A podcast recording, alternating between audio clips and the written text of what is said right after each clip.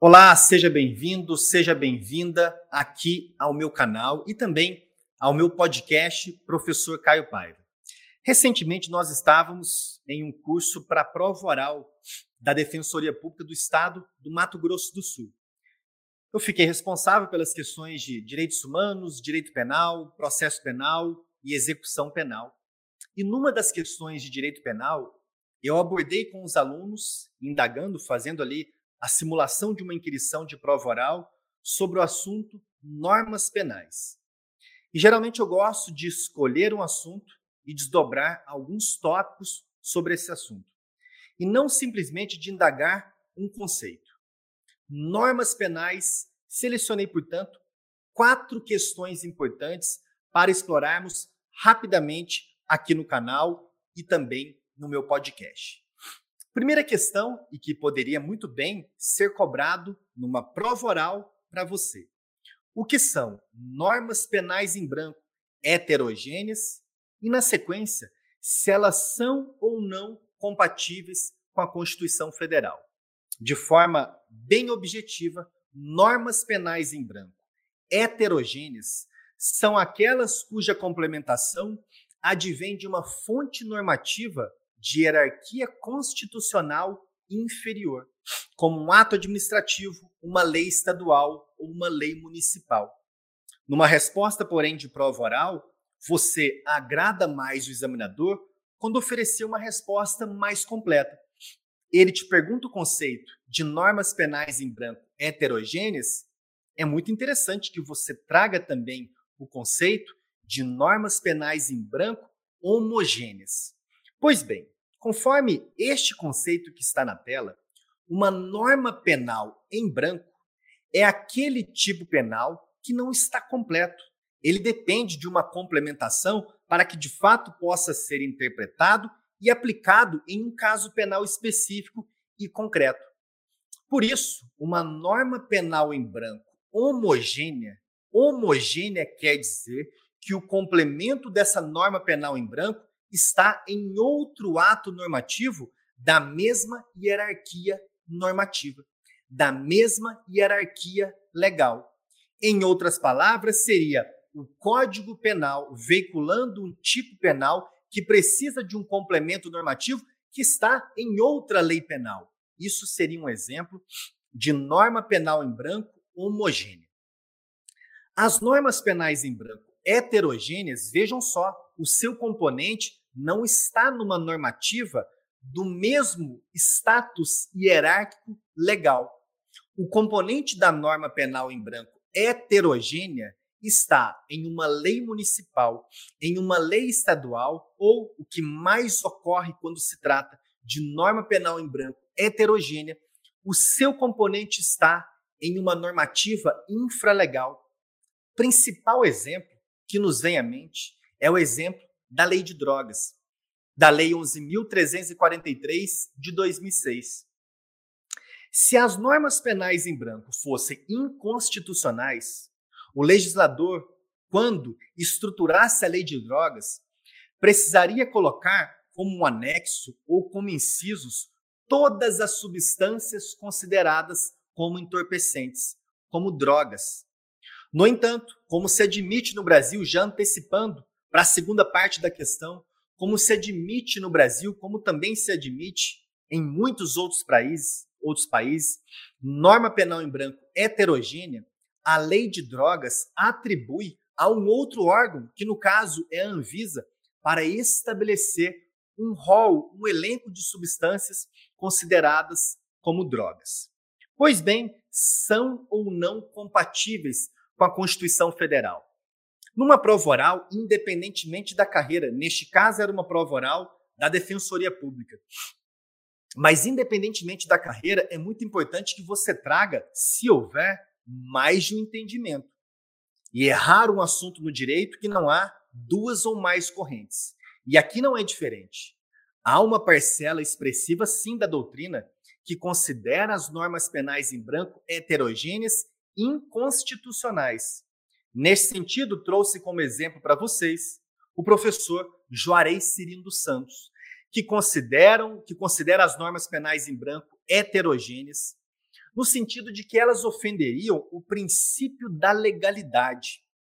O princípio da legalidade impõe a que o Congresso Nacional seja o único responsável pela elaboração total do, dos tipos penais e não parcial, atribuindo uma parte, um componente, portanto, para uma entidade administrativa ou para um legislador subnacional, no caso dos estados e dos municípios.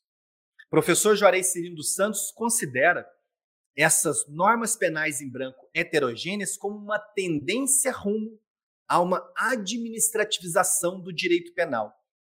Por outro lado, predomina o entendimento, tanto na doutrina como também no STF, no sentido da constitucionalidade das leis penais em branco ou das normas penais em branco heterogêneas. Coloquei na tela para vocês o recurso extraordinário 810-321 e o recurso extraordinário 748-829, ambos interpostos pela Defensoria Pública do Estado de São Paulo, que questionava justamente o disposto na lei de drogas que se remete ao componente que está previsto não na própria lei de drogas, mas sim na portaria da Anvisa.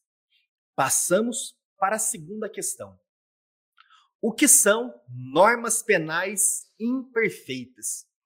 Eu fiz essa questão na simulação de prova oral e houve uma, um grande índice de equívoco dos alunos. E vejam só, numa prova oral, o principal pecado é ficar em silêncio. Se o examinador te pergunta o que são normas penais imperfeitas, e você simplesmente responde o seguinte: eu não me recordo, Excelência, tem uma chance muito grande de você levar nota zero nessa questão. Você não pode fazer só isso. Não pode simplesmente dizer, eu não me recordo, Excelência. Você deve, de repente, pedir uma diretriz, um sinônimo, pode também arriscar, ensaiar uma resposta improvisada.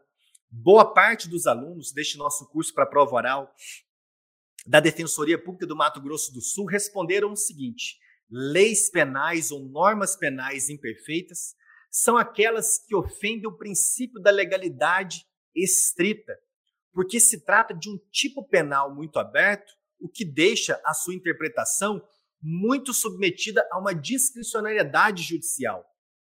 É um ótimo chute. A maioria dos examinadores não iria atribuir nota zero. É um chute razoável. Lei penal imperfeita, tipo penal aberto. É um chute razoável.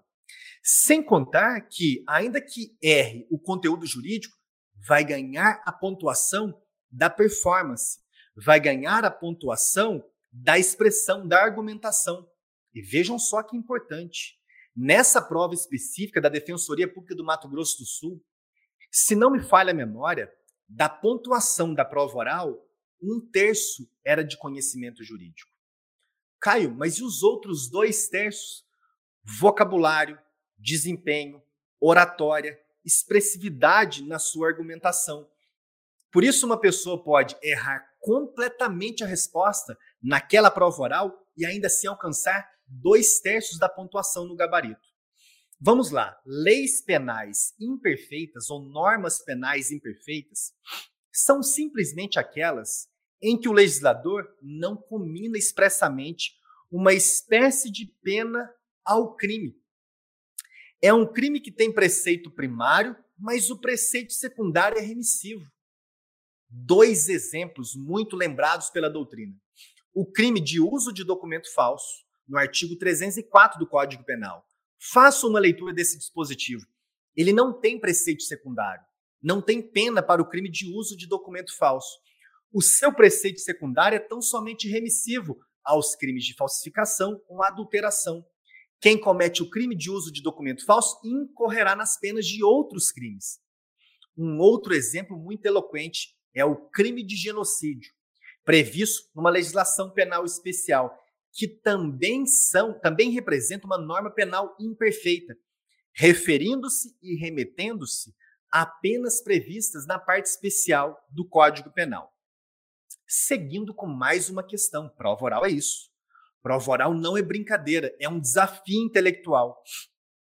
O componente da norma penal em branco retroage Todos sabemos que vigora no direito penal brasileiro e no direito penal de praticamente todos os países um princípio segundo o qual a lei penal mais benéfica retroage em favor do réu e a lei penal prejudicial não retroage. Se uma lei diminui a pena, ela vai retroagir para fatos passados. Se uma lei nova aumenta a pena, ela somente terá aplicação para os crimes posteriores à sua promulgação. Vejam só, o componente da norma penal em branco e não a norma penal em branco, o seu componente. Se ele for favorável ao réu, ele irá retroagir? Aqui, a resposta inicial é depende.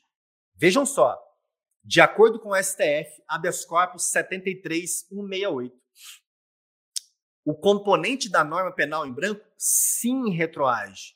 Porém, desde que a alteração do componente importe real modificação da figura abstrata nele prevista, ou se assente em motivo permanente, insuscetível de modificar-se por circunstâncias temporárias ou excepcionais. Caio, preciso de um exemplo para ficar mais claro. Eu trouxe esse exemplo para você. Um exemplo de quando a alteração do componente da norma penal em branco que seja favorável ao réu não irá retroagir. A alteração do componente da norma penal em branco do artigo 268 do Código Penal, que criminaliza a conduta de infração de medida sanitária preventiva e que depende da complementação para verificar o que é uma doença contagiosa. A expressão doença contagiosa é um elemento normativo do tipo penal, que o próprio legislador não esclarece, não classifica. Depende de uma complementação, é uma norma penal em branco. Se a classificação de doenças contagiosas é alterada, isso não vai retroagir, porque naquele momento em que o agente praticou o crime do artigo 268 do Código Penal, a doença era contagiosa. Depois deixou de ser, mas não irá retroagir, porque não está fundamentada numa questão de uma natureza permanente. Por outro lado, um exemplo de retroatividade. Quando a Anvisa exclui uma daquelas substâncias, não considera mais uma substância como droga. É uma questão científica. O que é hoje considerado droga e amanhã se os estudos científicos avançarem e uma substância não mais for considerada droga, é porque as conclusões científicas anteriores estavam equivocadas. Não é porque naquele ano uma substância era droga e depois retirou porque agora não há mais necessidade de compreendê-la como droga. De modo que a alteração da portaria da Anvisa, excluindo uma substância, isso vai retroagir. Se amanhã altera a portaria da Anvisa e retira, por exemplo, a maconha de uma substância como considerada droga, tudo do passado terá ocorrido o que se chama abolício crimes. Todas as pessoas que já portaram para consumo próprio ou que já comercializaram a substância compreendida como maconha, isso será apagado dos seus históricos criminais. A conduta deixará de ser crime e irá retroagir. Quem está cumprindo pena por ter vendido maconha? E vejam só, isso envolve, é claro, uma solução normativa mais complexa, mais ampla, não somente de se considerar a descriminalização do porte para uso próprio, mas sim tirar a maconha de substância considerada como ilícita, da portaria da Anvisa. Tudo o que ocorreu do passado Inclusive, uma pessoa que estivesse cumprindo pena deveria ser imediatamente colocada em liberdade. Isso já ocorreu no passado. No passado, os profissionais da Anvisa, em determinado momento, retiraram o cloreto de etila. Retiraram o cloreto de etila da lista de substâncias consideradas entorpecentes ou psicotrópicas. Cloreto de etila, conhecido popularmente como lança-perfume. Percebeu-se, porém, na época que foi um equívoco. Era algo que estava sendo discutido por um equívoco administrativo, uma falha, e excluíram, tiraram o lança-perfume, o cloreto de etila, e isso permaneceu tão só por alguns dias. Esses alguns dias foram bastante que fosse uma hora, que fosse um dia. Tudo do passado se tornou conduta atípica. Retroagiu em benefício do réu se tinha alguém preso, porque vendeu o lança-perfume, a sua conduta se tornou atípica. Caio, mas dias depois, já colocaram o lança-perfume de novo. O componente da norma penal em branco agora foi alterado novamente em prejuízo do réu. Não há mínima possibilidade de o componente da norma penal em branco retroagir em prejuízo do réu. Esse equívoco, essa falha normativa, essa falha administrativa resultou em abolício crimes para o passado de quem já havia comercializado lança-perfume. Para encerrarmos, para encerrarmos, o que é uma lei penal intermediária? Seria a última questão envolvendo norma penal. Lei penal intermediária. Foi uma questão que muitos alunos neste nosso curso presencial de prova oral se equivocaram. Alguns, pensando nesse chute estratégico, associando algum sinônimo, alguma expressão parecida, compreenderam como lei penal intermediária aquela soma de duas leis no tempo, o que no Brasil não se admite. A combinação da sucessão de leis para resultar numa terceira lei mais benéfica ao réu. Não é disso que se trata.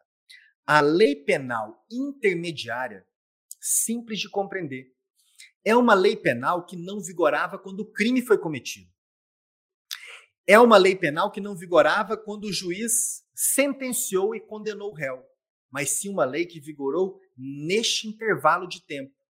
Quando falamos de lei penal intermediária, nós temos uma sucessão de três leis: uma da data do fato, uma da data do fato, uma que lhe é posterior, durante a tramitação do processo, por exemplo, e quando o juiz vai sentenciar, já há uma terceira lei. Qual lei irá se aplicar ao caso concreto?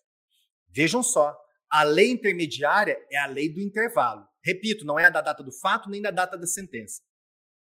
Imaginemos um caso em que na data do fato vigorava uma lei que fazia constar que a pena para o crime cometido era de cinco anos.